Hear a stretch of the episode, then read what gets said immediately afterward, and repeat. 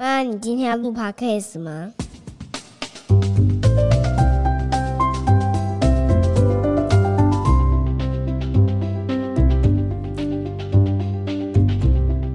收听叶谢家的琐碎事，我是费尔米娜，我是花米，你又在那边给我乱卷舌，乱卷舌了。好久不见，大家应该要准备开学了，但其实我们已经开学一个礼拜了，我已经上班了两个礼拜喽。你回去上班有没有觉得好痛苦？因为这个过年，欸，我跟你讲，最痛苦就是回去上班的前两天，第一天是最痛苦的，真的，对。因为你那个作息还没恢复回来啊，那个整个作息都还是你的心理跟生理都都都是在为了那个休假做准备。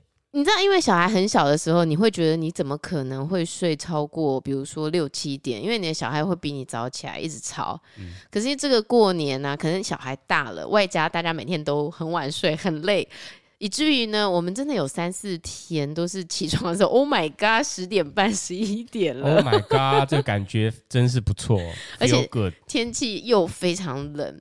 曾经有一个人说啊，你要回到那个很平静的状态的时候，就是你要不断的去回想，曾经在你心里有一个非常平静、非常平静无波，然后让你感到很开心、很愉悦的那个画面是在什么时候？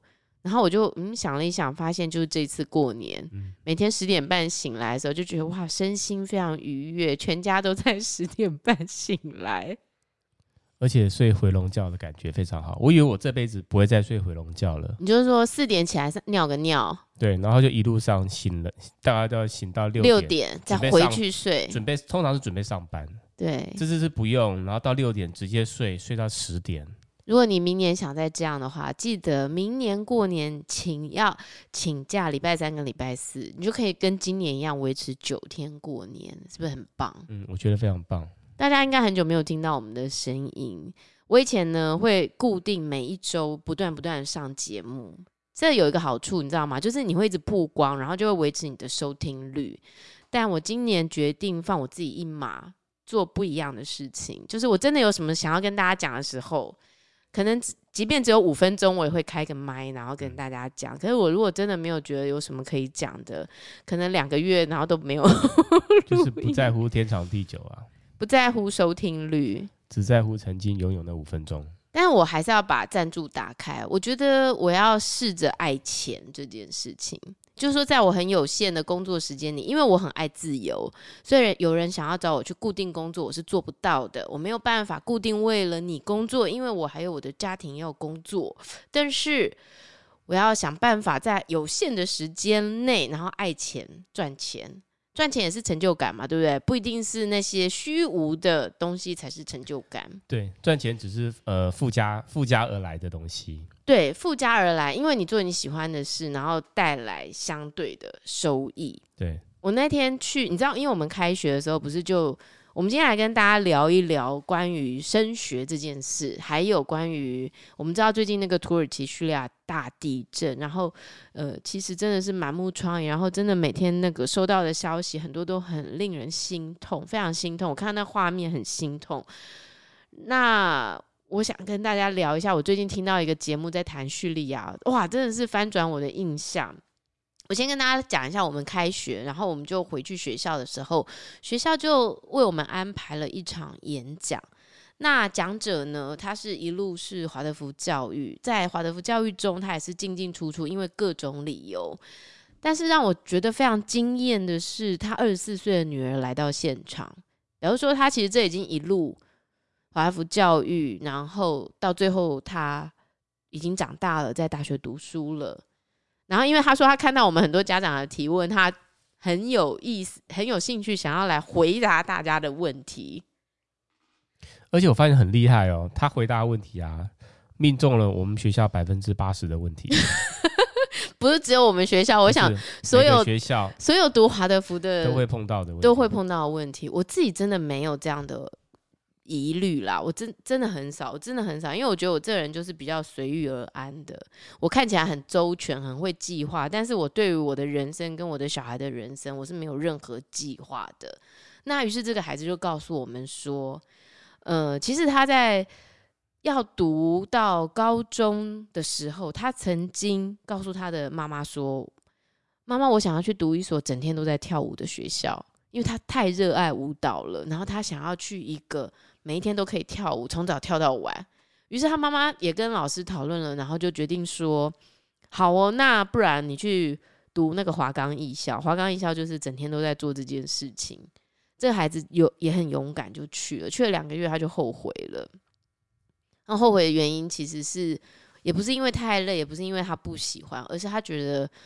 那个教授训练他们的方式，他觉得他很像机器人。他就是被那种科班科班被教育出来的。特别他的同学全部应该都是那种舞蹈系上来的，然后只有他是一个莫名其妙，就是实验实验学校的人突然跑去说我要去跳舞，可是呢，他又不敢转回。华德福学校，因为他怕被笑，怕被华冈艺校的朋友笑，觉得哎，你这个华德福来的就是不耐，也怕被华德福的同学笑啊，你出去两个月，最后还不是要回来，所以他又继续撑了一年，然后他在撑完一年的时候，他突然想通了，他想通的原因是。欸、其实，在那个当下，我是想要说，你看吧，你真的撑不下去了吧？没有，没有，没有。我觉得这孩子其实一直很有自己的想法。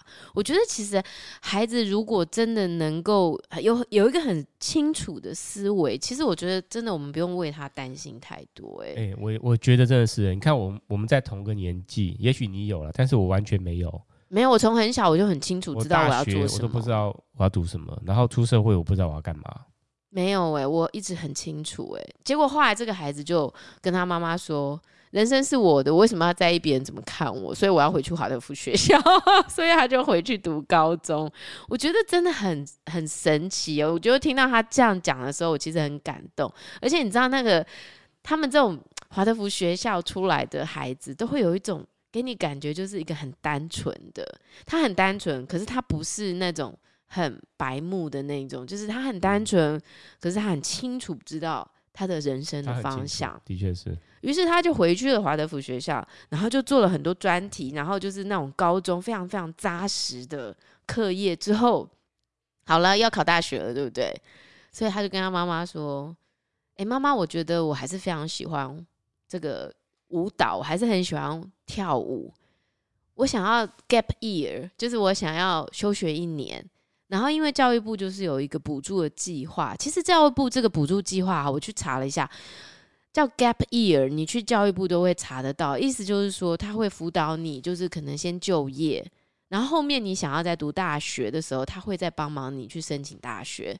可是听说技职体系有百分之八十都是技职体系在参加，真的是高中生的 gap year 是很少的。比方说，大部分的人还是非常倾向就是就就是先升先升学，嗯，再就业。就如果你是读高中体系，就是读读读读到大学，读到硕士，读到博士结束。所以对他来说，其实他就是想要。去参加一个舞团，所以他就去参加一个舞团，然后就到了国外去，就遇到一个大师。诶，这个大师跟他讲什么？我有点忘记了。意思就是说，其实各式各样的舞蹈背后都有一个文化因素，就是一个中心思想。你必须先了解那个文化，你才会知道为什么他们要跳这个舞。对啊，这个中心思想就是他们文化。对，所以这个孩子呢，就听到这个时候呢，回到台湾的时候，他就。决定他要去读大学，而且他要读什么呢？他要读正大民族系。你知道，就是如果我们听到正大以前的人呐，哈，哇，很厉害哦。然后后面如果跟着出来说，哎，阿拉伯语系啊，阿拉伯语系，你是应该分数到了，就是 填这。俄文系你觉得也是吗？也是，也是嘛，对不对？因为不知道要读什么，可是因为正大很好听，所以读这个。通常这种系啊，这种系出来。政大什么系？我们就是啊，你就是为了正大，除非是新闻第一把啊，然后外交对不对？一听就是赞。正大广告，对啊，就广电嘛，是不是？所以这个孩子呢，他就真的是因为他非常想要了解怎么从人类的角度去看世界。他说他们民族系学的就是这个啊，然后他也觉得很棒啊。真的就是去理解每一个不同的世界，嗯、每一个不同的文化。嗯，然后于是就在这个时候，有一个家长就提问了，他就问这个孩子说：“该不会是你吧？” 我当然不是啊，不是我。我问他是三 C 的问题，他也回答得非常好，我觉得非常中肯。就家长就问他说：“那你现在已经读到大四了，那你对未来呢？你现在对你的未来清楚吗？”哇，这个孩子非常自信的说：“刚好是就是在我的这个我算的那个命题里面，我有准备。”这个孩子，这个孩子就说：“啊，明天呢，就是我要去两厅院实习的第一天。”因为在经过了这整个历程之后，我发现我非常喜欢幕后，我想走剧场，嗯、我想了解幕后的这些技术是怎么做的，嗯、所以呢，我已经申请好了两厅院的实习，明天就是我的第一天。嗯，我真的非常祝福这个孩子，我觉得不管他未来是走一个怎么样的路。不管会有多少的挫折困难，我都相信他有绝对的能力去应付。嗯，我觉得他非常清楚。我觉得他的人生蓝图已经就此打开了，真的。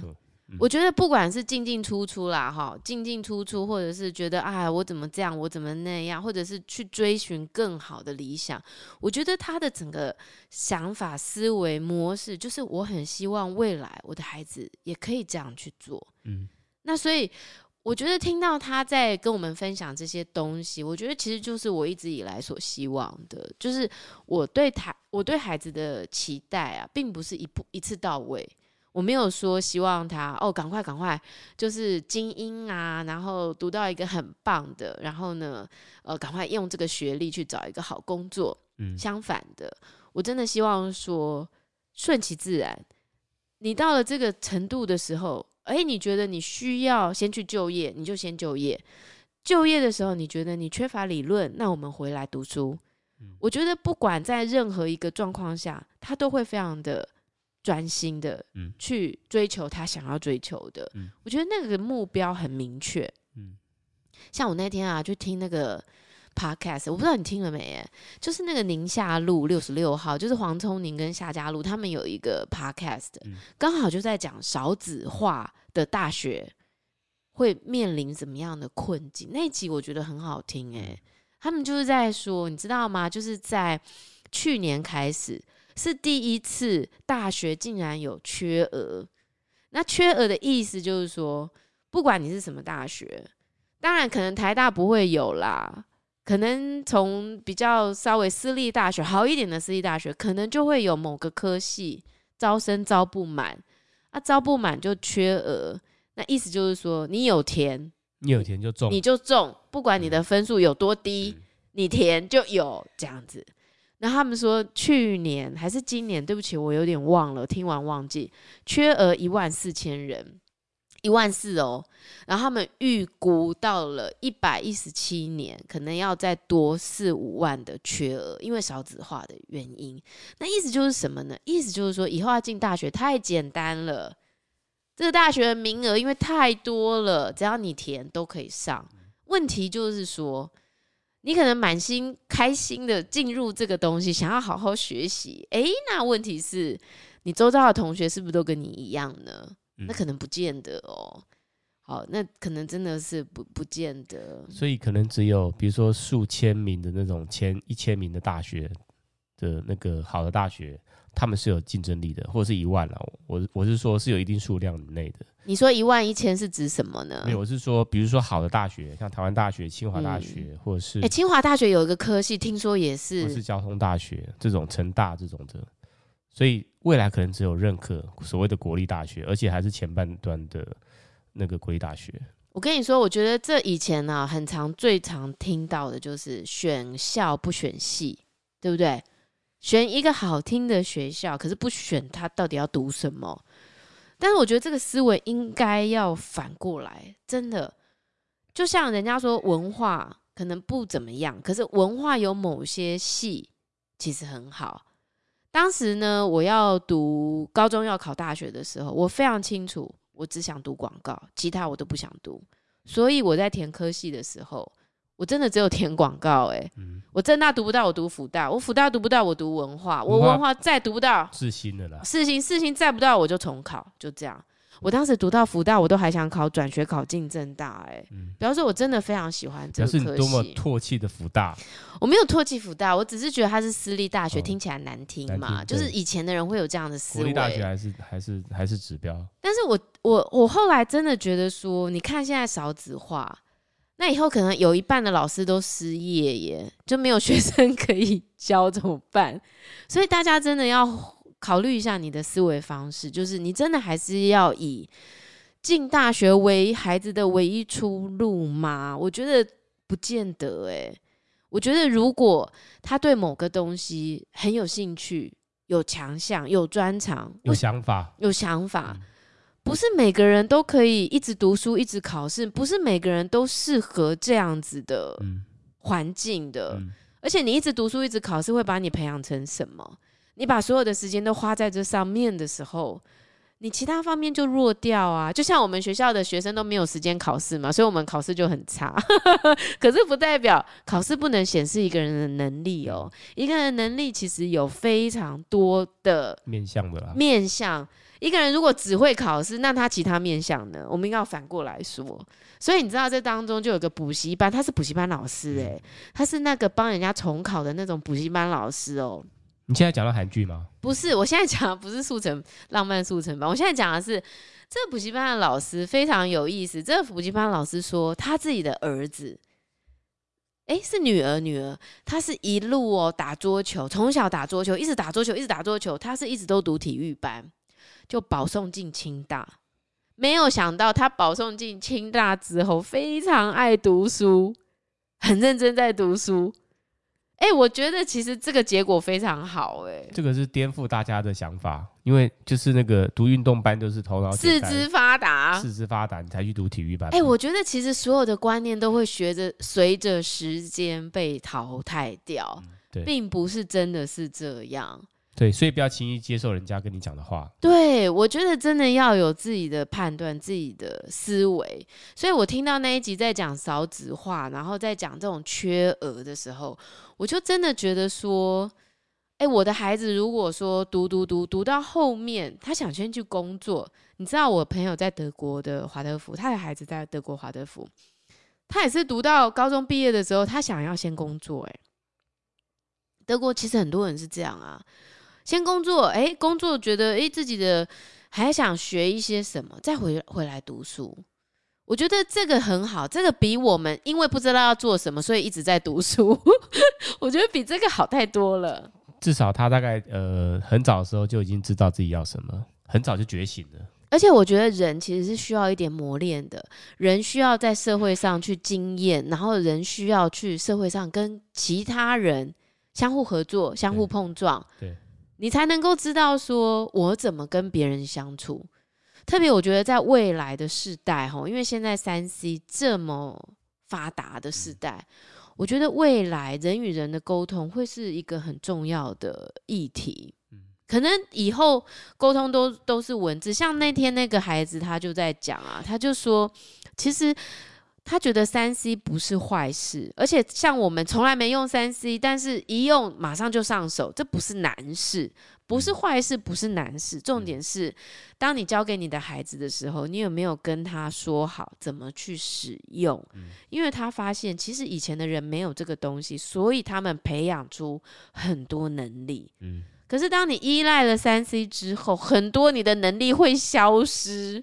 比方写字的能力，写字能力。啊，沟通能力，对，而且你沟通很容易会有很多误差，很多误解，一句话三种解读，每一种解读都不一样。所以我觉得，就公司在公司上班来说，我觉得最有效的方式还是大家找一找。对，讲一讲，讲一讲，这样是最快的。对，你永远在是 Skype，永远在那个写信，虽然没有人理你，虽然是很方便，但没有人什么理你，效果比较差。那天有一个人来我们家修水管嘛，然后他就说：“哎、欸，你如果要找我，你就直接赖我，直接打电话给我，因为赖我不太会看，可你打完打来，我一定会接。哎、欸，是不是？对啊，你不得不接。所以其实打电话还是最有用的。”讲几波，讲几波，不好，是不是？而且刚好我还误会你的意思，看错漏看，然后看了很生气，可是根本不那意思，嗯、是不是？现在很常发生这种事情。我发现那个年轻的一代也是，他们比较喜欢打字，对，然后就是动不动就哎嗨，谁谁谁谁，然后主管一直打电话给他，他就一直很想拒接，超烦。这倒是不会了，嗯，对，我觉得年轻人真的不喜欢电话这件事情哈，电话以后就。会没落，也没有电话这件事。嗯，有可能。好，所以你知道，所以以后你不要再听到一个系，你就在那边误判，觉得人家是因为分数到，其实他是因为很喜欢，所以他读了那个系。百分之八九十人都是因为这原因啦，那个算少数嘛，华德福少数嘛，对，对，大部分人都是这样子。所以你知道，你如果听到正大阿拉伯语系，你有什么感觉？你、就是、出来被冲杀，就是图了正大这个名而已。好，那我们等一下回来跟大家聊一下。我们最近听了一个也是非常有趣的叙利亚的相关的，等下马上回来。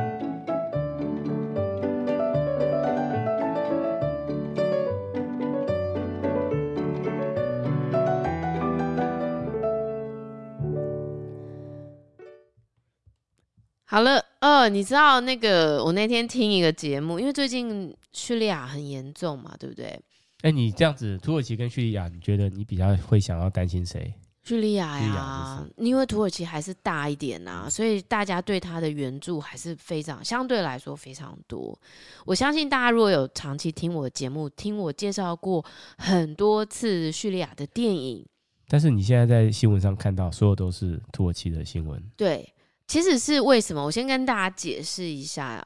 我们就是听了那个翻转地球，然后他访问了一个那个，他访问了一个在阿拉伯世界曾经留学过的人，然后他对呃，因为他是去叙利亚留学的，他叫 Faras 吧。然后他说他对叙利亚的形容就是天堂。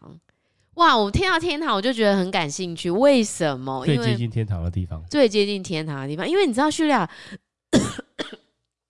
Excuse me，我们如果听到叙利亚，就会知道还是一直是连年的战乱啊、内战啊，然后满目疮痍呀。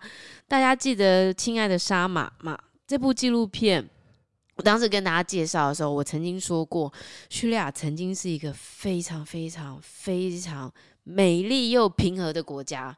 现在没有人会相信，没有人会相信。然后这个留学生当时呢，他为什么去叙利亚留学？其实是因为。他说：“因为他的老师跟他讲，你要学阿拉伯文，叙利亚它不仅是古文明最早发展的国家，因为它是肥沃越万，同时它的阿拉伯文也是最正统的，因为他们这些回教的伊斯兰伊斯兰，他们要读可兰经，一定都必须读阿拉伯文。哎，我后来才知道，可兰经是完全没有翻译版的，的，所以他们每个要读可兰经的人，一定要会一点阿拉伯文。嗯”于是这个人呢，就想好啊，就去叙利亚。就他是二零一零年去的，就没有想到他这一整年，包含机票、住宿、上学、生活费用，竟然说只有十八万。哎，十八万是一个什么概念？十八万台币太便宜了，一个月花不到一万多呢，太夸张了。我们在台湾生活一个月都要五六万，现在竟然说一个月花花不到一万多。然后他说。因为他相对来说是很便宜的国家，然后说他就，于是他就去了这个国家，他发现哇，这个国家跟他想的完全不一样。那个时候还没有发生内战。欸，你知道内战什么时候吗？呃，二零一一年。二零一一年三月十五号。对，他其实是因为他是因为阿拉伯有一个茉莉花革命，哎，还是阿拉伯之春？阿拉伯之春啊，从埃及一路延烧、延烧、延烧，然后让人民想要起来。想要争取自己的自己，不要再独裁了，不要再让那个专政政府民主自由吗？要民主自由，人民觉醒，就没有想到爆发了长期的内战，这个耗损一直到现在。特别是他们这个国家很多势力介入，土耳其也参一咖，伊朗也参一咖，俄国也参一咖，阿拉伯也参一咖。哦，所以这个国家真的非常可怜。还有 IS。对，但是先讲他在去到那个地方还没有战乱之前，他描述的这个叙利亚，哇，真的是不是你想象得到的，真的很有意思哎。晚上睡觉不用关不用关门，不怕不怕小偷，不怕小偷，因为他说他走在路上的时候，他们对亚洲人非常非常的友善，因为他们知道亚洲人无害无害，你你不是以色列人，你不是美国人，嗯、他们很反美嘛，所以在。在叙利亚是没有麦当劳，也没有星巴克，也没有这些美美国主义下的东西。但是他们对亚洲人，他说他走在路上的时候，结果呢，还有人拿钱给他，因为觉得他很穷、啊。他说：“哦，你这亚洲人来读书，外国人需要帮助，只要不是西方人，外国人需要帮助。”而且他说：“哎、欸，他住在那个贫民窟，因为贫民窟比较有钱，呃，比较没，呃，比较便宜。嗯”然后说：“哎、欸，他那个一个月的住宿费才两千块，这两千还三个男生打地铺一起 share。”我觉得真的是，然后人家就问他说：“那你住在那个会觉得就是不安全吗？”他说：“不会啊，反而很安全。”嗯，他说：“因为所有的居民都知道他住在哪里，然后如果他远远遇到一个亚洲人，他们就会跟他说：‘哎，你要找 Firas 吗？他住在那里，那里你可以去那里 找他。’他说他们对对他都非常友善。嗯。”而且他很颠覆我的是，他说他觉得其实回教是一个让他心灵很平静的宗教。他觉得其实回教并不是大家所想象的那样，其实他所倡导的东西是很很好的、很 peace 的。我记得他说是因为那个叙利亚的回的回教那个伊斯兰，他没有那个教条没有这么那么那么那么的怎么讲繁重。嗯，还有就是他们的那个。拜拜的那个虔诚程度不一样。他说：“你到阿拉伯世界，时间一到，全部人整个街上都没有人，因为大家都去拜拜了。而且好像一天要五次拜拜，一天要五次，真的，我遇过那个真的是一天五次。时间到了，他就拿个毯子出来就开始拜。对啊，而且没有拜，好像会有警察过来过来干涉。宗教警察，可是他说在那边没有，在叙利亚大家都很希望你入教，你入教还帮你办 party。”而且他不是说他觉得他自己中招，他不是跟着那个宗教长老，然后一起在念祷告或祝词的时候，好像就算入教，不小心一句话就让你入教，很可怕。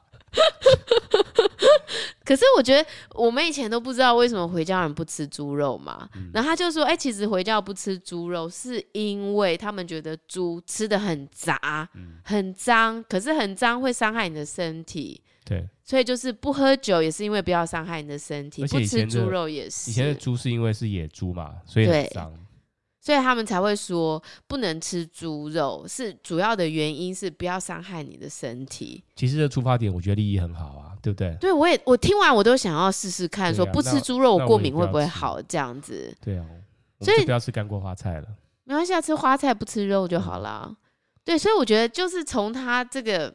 在描述他看到的叙利亚，真的跟我们以为的那个叙利亚，哇，有天壤之别耶！而且他说他丢了一个钱包，他的钱包不见了，结果这里面呢是他一整个月的生活费，他打算拿美金要去换续棒，就没有想到这个钱包整个不见了。就半年后，他已经回到台湾了。这个钱包在半年后竟然跟着回来了，那不可思议！这么多钱竟然一张都没少，因为少了之后，那个小偷就被剁手啊，这也很可怕。没有，他说因为可能有人捡到，然后就拿去他读书的那个清真寺。他说他读的语言学校就是在那个清真寺里面。然后那个校长就收到这个钱包呢，而且里面是一个亚洲人的照片，他就问来这边拜拜的一个女生说：“哎，这个是你认识的人吗？”而这个女生刚好是他们过去的学姐，专门帮他们这些学生办签证的，所以就说：“哎，这不那个谁谁谁吗？”他就托人把这个钱包带回去给他，一张都没少，太厉害了。哎、真的很厉害耶！这什么国家？我们都一直觉得他很穷困啊，没有想到其实不是这样，对不对？对，而且我听说他去那个去，就是自从他去叙利亚还是哪里之后。他本来以前是在正大学好几年的那个阿拉伯语嘛，对啊，就他去叙利亚的时候一句话都不会讲。他说，然后那个主持人就说：“不会吧？你不是在学校是阿拉伯文主主修吗？”他说：“对啊，主修啊，我们主修就是讲都不会讲啊，其他都会，但是就不会讲啊。”他说：“你英文学那么多年，你还不是不会讲？” 我觉得很好笑，可是他很振奋人心的说：“其实你要学一个语言，就是把你丢到那个环境，对啊，你就会了。嗯，其实其他都不重要。”因为你为了要活下去，你就是必须要 会竭尽竭尽所能的必须理解。而且他说叙利亚的食物他很喜欢。天啊，叙利亚人都吃什么啊？哦，他说吃烤饼，烤饼配烤肉，烤肉烤烤牛或烤羊，哎吼，就很像我们在新疆吃到的这样。对，然后就说哇，他觉得他天生就是要读阿拉伯文。我跟你讲，他真的不能去中国。他如果去中国，会因为他是阿拉，就是会会阿拉伯文，整个就会被扣起来。而且他护照上面不是还还写他是回教哦，还是写他是清真？太危险了，太危险了！真的，他不可以随便，他不能随便上节目。哎，他讲这样子，哪一天去中国就整个被抓走，很可怕。嗯、所以他讲的这个叙利亚真的是让我觉得，哎，他读这个正大的阿拉伯语系是不是超有价值的？他最后不是还外派阿拉伯吗？他如果没有讲的话，我真的没有办法，我们真的是没有办法颠覆我们对那个阿拉伯世界的想法。对呀、啊，而且他说，其实他们的人很人民非常的质朴，嗯、因为那个世界就是网络又不发达，嗯、你要上个网还要去网咖，嗯，然后可能一个礼拜去一次，然后等于你的世界。他说，他就说去逛街，我想说有什么好逛的？他们那个他们那个国家有什么可以买的？有 mall 吗？没有啊，就可能就市集吧。他说应该就是一般的市集，然后就去洗什么土耳其浴哦。诶，蛮赞的啊。他说那个他们因为外国人啊皮都是很粗的，然后所以他说你你你们这种华人啊亚洲人来洗啊皮太嫩了，常常会流血的。就菜菜瓜布，他说菜瓜布还得开义务哎。真的很好笑，所以我觉得，我觉得他描述的那个叙利亚啊，真的是战乱前一个非常非常就是繁盛的，就像我们在纪录片里面看到的一样。好难想象哈，真的很难想象。我觉得这个世界啊，因为战争，因为天灾，因为手机、三是因为网络，真的很多让我们都回不去了。直朴的东西真的就不见了，真的从此消失了。我现在看到土耳其，你知道我以前也有个很要好的土耳其客人，他也是时间到了就要拜一下的。不知道他现在是不是？应该他是在首都啦，所以他们那离首都那么远，应该是还好。你有你有兴趣因为这样子去了解回教吗？甚至我没有，因为我本来就是一个。我有神论，我是有神论者，我有相信的神，神就是一个神，但是我没有特定的宗教。哦，像你女人一样了，最近迷上地基主，地基主，哦，他有是不是？我不知道哎、欸。他们两个迷上地基主。对，反正我觉得，我觉得听那个大家有兴趣去听反转地球，因为我觉得这个人很有趣，他常常访问一些。很多很多很多很多国家的台湾的留学生啊，欸、他本身是什么什么系的？他在德国留学。哦，我以为他也是阿拉伯语系。他不是，他留学德国，然后他本人是东南亚王。哦，就他非常爱东南亚。然后他之前有一集讲缅甸，嗯、也很好笑。他说，他说缅甸的人好像随时都在睡觉。就不想做生意，然后你去找他的时候，你还要把他叫醒，就哎、欸，我想买这个东西，要不然他们都在睡觉，非常好笑。怎么这么贬义一个民族啊？不是，他们就是你知道缅甸其实现在也很惨嘛，因为他们是军政嘛，你知道他是翁山书记被软禁嘛，对啊，所以军政上来，然后也是人民抗议，然后想要获得权利，但是就是一直被镇压屠杀。到目前也是死了不知道几万人哦，也是很严重。好，今天真的我觉得土耳其叙利亚的地震，这个其实也不全然是天灾啦。我刚刚说要讲叙利亚，就是说为什么叙利亚救灾这么难，是因为叙利亚这个灾害的地区其实是他的反抗军的所在地。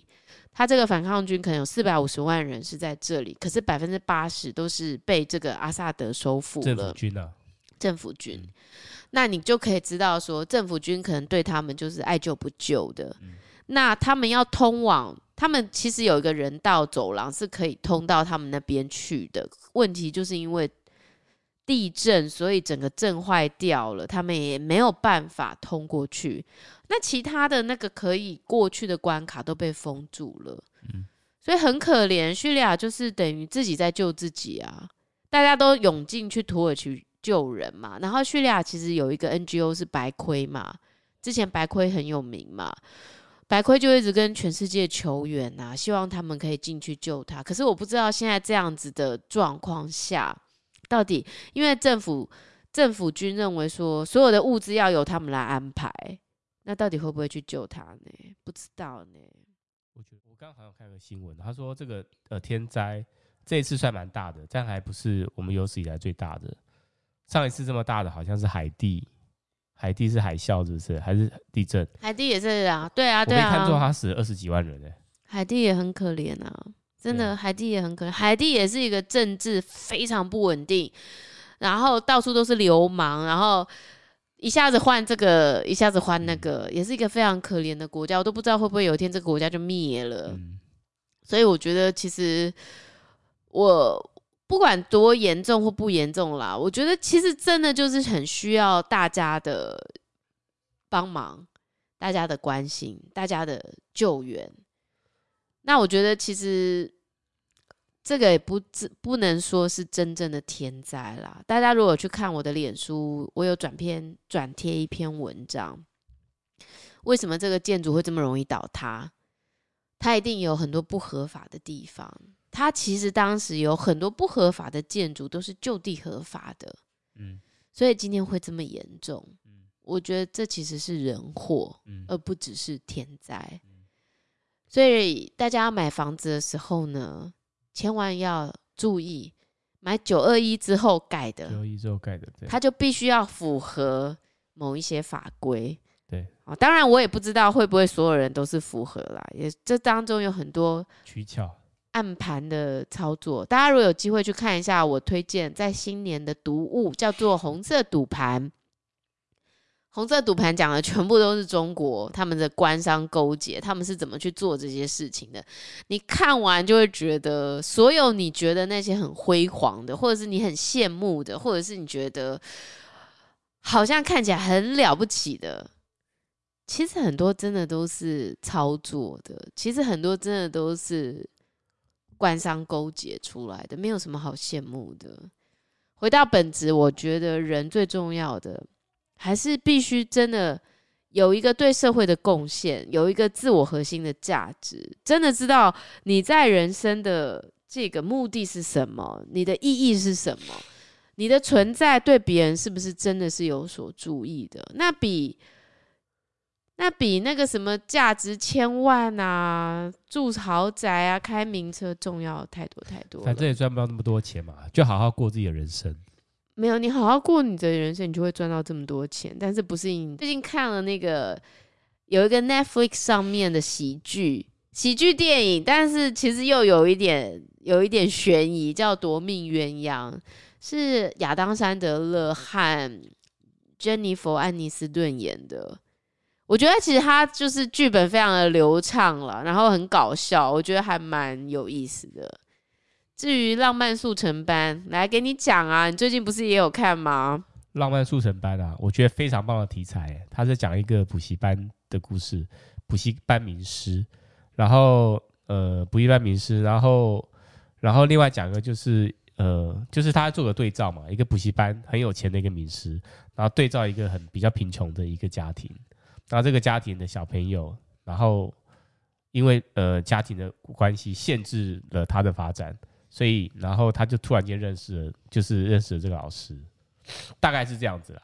那我觉得这样子一个题材，为什么在台湾没有办法拍呢？因为台湾也是像补习，大家都是补习呃补习上来的，然后呃你跟我都有补习的经验，那这个题材为什么台湾人拍不到？我就是觉得很奇怪，我也打个问号这样子。因为台湾的补习补习班名师。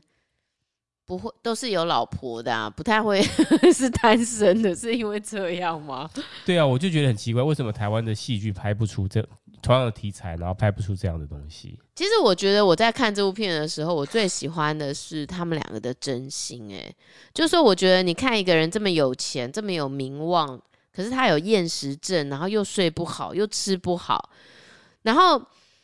他居然会遇到一个他在很年轻的时候曾经喂饱过他的三餐的那个饭馆的老板的女儿，我觉得这当中非常非常多的因素牵扯在里面。第一个，我觉得一个人的善意是会遗传的。他的妈妈这么良善，然后把这个良善的基因传到了这个一肩扛起家庭，照顾这个有一点障碍的弟弟，然后又接手了自己妹妹。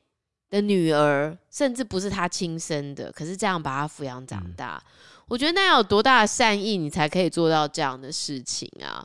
然后还有就是，这个家庭虽然很穷困，可是他们很快乐。我觉得他有很多都是出于一个很真心的东西，嗯、他们没有追求外在的东西，不像那个开着一个红色跑车，然后每次接送女儿都要去看女儿脸色的那个妈妈，到底为什么要这么看女儿脸色啊？考试了不起哦，就是要考这种大学是有多有多么的重大，重大到一个妈妈必须要放下自己所有作为妈妈的。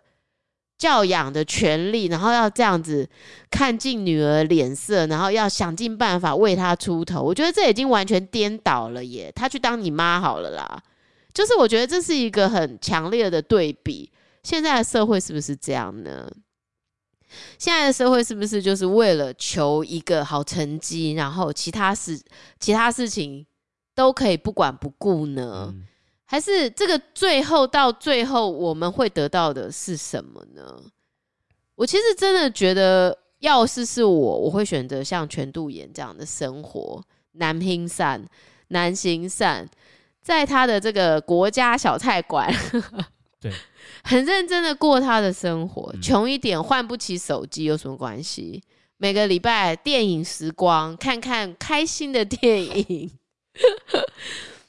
担心无聊的事情，嗯，我觉得这个家庭过得非常的充实，非常的快乐，而且他拥有，其实他拥有的是全世界最想拥有的东西，一个贴心的女儿，一个那么要好的朋友，熟知他的一切。对，这个朋友每一次讲出来的话都是经典，你已经做的够了。如果谁怎样对你的话，我就先去把他们杀死。而且他还有一个雅斯伯格症弟弟啦，我觉得因为他安排这个角色，所以这个女主角的感觉就是一个照顾家里的一个大人的角色。对啊，他是一肩扛起耶，是不是？自己的人生、自己的爱情、自己的专业，什么都牺牲掉了，都牺牲掉了。可是他还是可以很很开心的这样子过下去，是不是？这部片我觉得会吸引人，其实我觉得它的元素是因为这一些人们早就已经遗忘的。很单纯的，很单纯，你得到你就可以满足，你就可以快乐，嗯、你就可以幸福的东西。好好吃一顿饭，是不是很幸福？好好的感受食物的滋味，吃得下，是不是很幸福？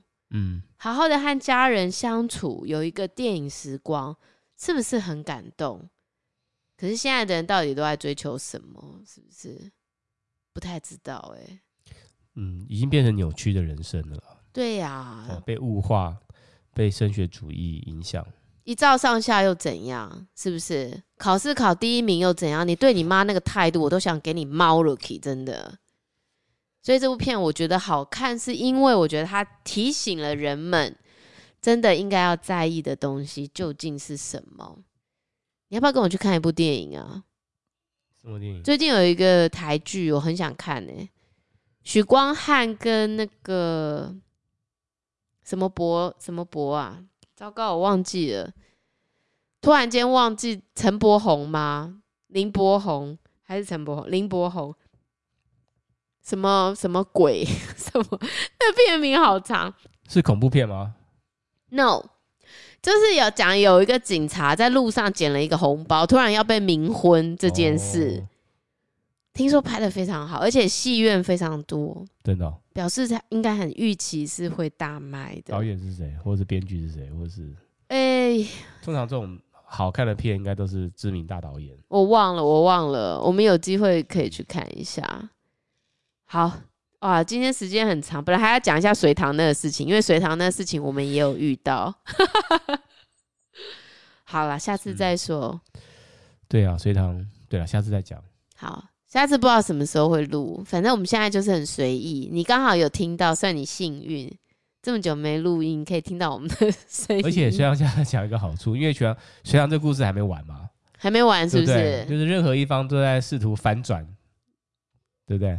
反转这个剧情我，我觉得这很难了。我觉得在这隔音本来建筑，我觉得最应该要负责的是建筑师啦，就是建筑师没有把房子盖好，才会让隔音这么差。如果你今天做一个很好房子的隔音，你上面怎么跑，下面怎么跑都听不到啊！所以到底谁应该要负责？建商要负责，嗯、我认为是这样。嗯，谢谢你收听我的节目啊、呃，我不能确定我们是不是真的已经回来了，但是我们会尽可能的在能力所及的范围录音，然后呢，可能有的时候是五分钟，可能有的时候像今天一样是五十分钟。谢谢你的收听，也欢迎你持续的关注我，留言给我，我们下次再见。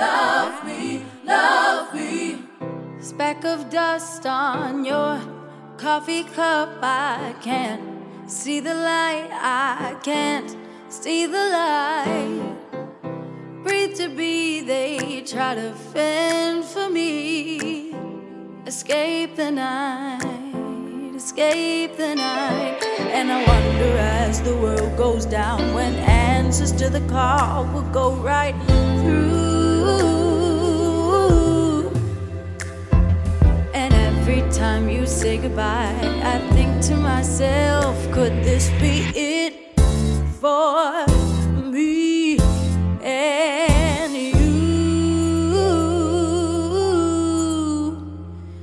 So I